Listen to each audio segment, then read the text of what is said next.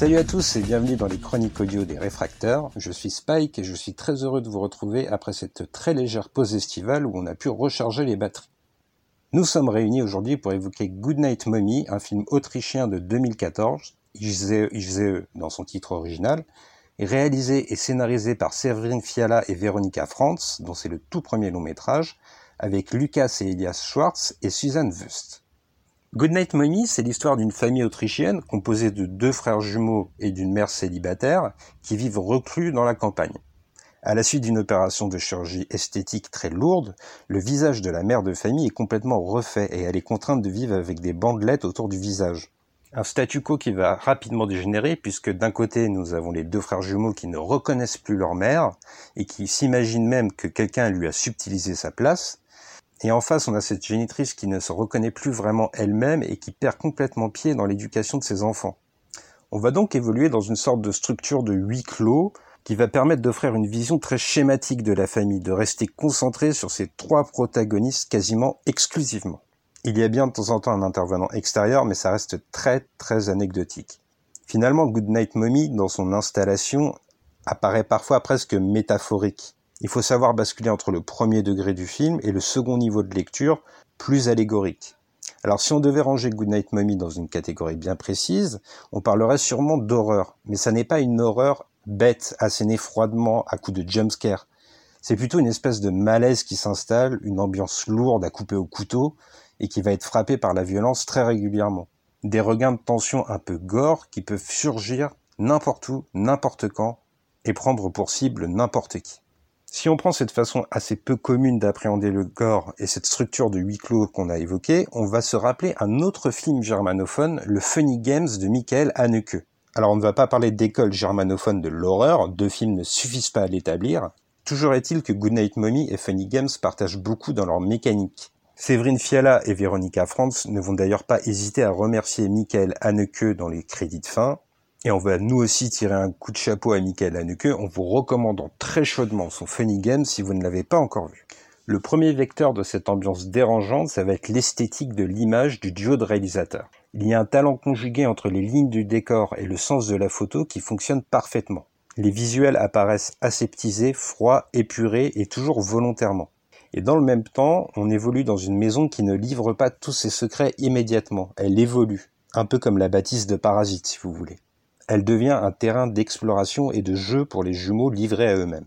Fiala et Franz vont aussi disposer quelques éléments visuels assez intéressants. L'abondance de cafards et de bestioles, par exemple, convoque les peurs les plus primaires de l'être humain.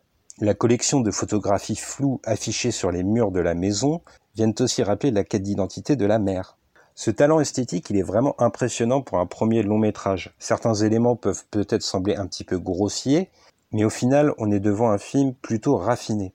Une belle preuve du talent potentiel de Fiala et Franz pour le futur. Et on sera aussi tenté de mentionner Christian Hoyer en chef opérateur qui va aussi officier plus tard sur The Captain et Tony Ederman, deux films allemands qui ont une renommée internationale. Alors Fiala et Franz, ils vont aussi amener quelques idées de mise en scène assez éclatantes. À l'évidence, il y a les bandages qui recouvrent le visage de la mère et qui soulignent le fait que c'est un personnage très difficile à cerner. On mettra aussi en avant cette scène où les jumeaux et leur maman participent à un jeu, celui que vous connaissez tous, où on se colle un post-it sur la tête avec le nom d'un objet ou d'un personnage célèbre à deviner. Un jeu qui apparaît bon enfant au début, mais qui dégénère lorsque les jumeaux décident de coller sur la tête de leur maman le mot maman, justement, et où cette femme ne va pas se reconnaître malgré des questions de plus en plus précises. Le malaise est total. Autre vaisseau principal de l'angoisse dans le film, ce sont ces jumeaux. Alors déjà, on peut souligner que les jumeaux dans le cinéma d'horreur, c'est quelque chose de bien installé et qui convoque une espèce de malaise, là encore, naturel. On se rappelle tous des deux gamines de Shining, par exemple. Fiala et Franz vont en être parfaitement conscients et ils vont jouer des jumeaux pour imposer une symétrie de l'image dérangeante. Mais au-delà du visuel, c'est leur unité qui perturbe. Leurs mouvements semblent chorégraphiés. L'un est toujours le prolongement de l'autre sans forcément qu'ils aient besoin d'échanger des paroles. On frémit aussi devant la manière dont les peurs de l'un réussissent à alimenter celles de l'autre. Elle est probablement là la montée en régime dans la psychose. Tout aussi dérangeant, y a la façon dont la maman des jumeaux ne va s'adresser qu'à un seul et unique de ses enfants, en ignorant totalement l'autre. Alors d'habitude, chez les réfracteurs, on est assez froid quand on voit des enfants dans un film, on voit souvent des lacunes dans leur jeu qui ont tendance à nous crisper. Ici, on a été séduit. Probablement parce que Fiala et Franz ont décidé de mettre les deux acteurs dans les meilleures dispositions possibles. Déjà, ils ont dû faire face à un gros casting. Plus de 200 enfants ont été auditionnés pour les rôles de Lucas et Elias. Ensuite, il a été décidé que les deux enfants allaient garder leur prénom originel dans le film. Enfin, Fiala et Franz ont décidé de filmer chronologiquement, sans donner le script à l'avance aux acteurs pour préserver cette fraîcheur dans le jeu. On savoure avec Goodnight Mommy une spontanéité bienvenue dans le monde de l'horreur. Et c'est d'ailleurs diablement intelligent de faire naître cette horreur dans l'inconnu. Les rares éléments graphiques gore sont en général le fruit de l'imagination des enfants. C'est parce que ces deux frères se posent des questions et que cette mère en perdition ne réussit pas à leur donner des réponses, qu'on va basculer dans ce malaise qu'on évoque depuis le début. C'est de cet inconnu que naît le malaise. Les deux frères sont dans une situation où ils n'ont pas toutes les clés pour comprendre ce qui arrive à leur mère, et du haut de leurs quelques années, ils vont imaginer les scénarios les plus ubuesques et fantastiques pour expliquer leur perte de repères. Finalement, l'horreur, elle est avant tout dans la tête des jumeaux pour expliquer un quotidien qu'ils ne comprennent plus, qui fait naître un stress intense chez eux. C'est le manque d'explication envers l'enfant qui va allumer la mèche de l'angoisse. Tout d'un coup, le film n'est plus juste un long métrage d'horreur, il interroge sur l'éducation, le besoin d'expliquer pour que nos enfants s'épanouissent pleinement. D'ailleurs, le film va faire le choix de ne pas du tout en faire des victimes. Le malaise et la violence, ils ne sont pas l'apanage d'un camp plus que de l'autre. Elle peut surgir aussi bien de la mère que des jumeaux. N'importe où, n'importe quand, envers n'importe qui, on le répète encore une fois. La cruauté physique et verbale qui vient de Lucas et Elias est d'ailleurs terriblement enfantine. Les ponts de compréhension qu'inventent les deux jumeaux sont défaillants car ils sont livrés à eux-mêmes. Il y a une espèce de relation d'échange avec leur mère qui apparaît totalement défaillante. Concernant la maman, on va d'ailleurs entretenir un temps le mystère de ses origines, l'imposer comme une sorte de croque-mitaine. Mais assez rapidement, on va comprendre que ce n'est jamais plus qu'une femme qui a perdu pied dans l'éducation de ses enfants et qui nage dans une déprime profonde. On craint d'ailleurs ces accès de violence face à l'impossibilité d'éduquer correctement les deux jumeaux. C'est sans doute le personnage le plus mystérieux et le plus dur à cerner, parce que Fiala et Franz ne nous mettent pas dans sa peau, mais décident de rester à la hauteur des enfants. Le spectateur est une espèce de troisième frère finalement. Tant et si bien qu'on s'interroge nous aussi sur l'identité de la génitrice.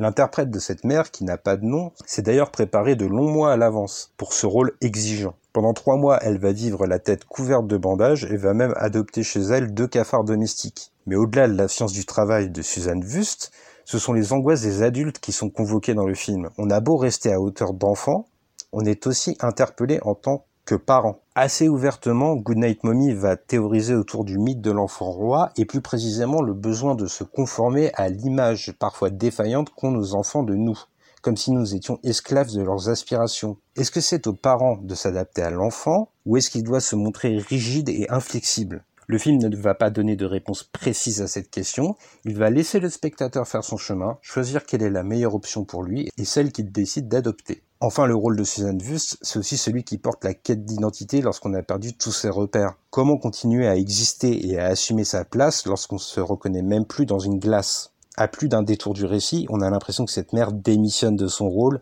et décide de laisser ses enfants grandir tout seuls pendant qu'elle passe ses journées enfermée dans sa chambre. Alors on donnera la note de 8 avec un énorme coup de cœur à Goodnight Mommy et on le conseillera à tous ceux qui veulent faire l'expérience d'un film d'horreur angoissant mais qui ne s'appuie pas sur des jumpscares, mais plutôt sur une théorisation de la société dans laquelle on vit. Un film qui cache bien plus d'épaisseur qu'on ne pourrait le penser. Je vous remercie de m'avoir écouté comme à chaque fois, et je vous donne rendez-vous très vite pour une prochaine chronique audio ou pour des articles écrits sur notre site lesrefracteurs.fr.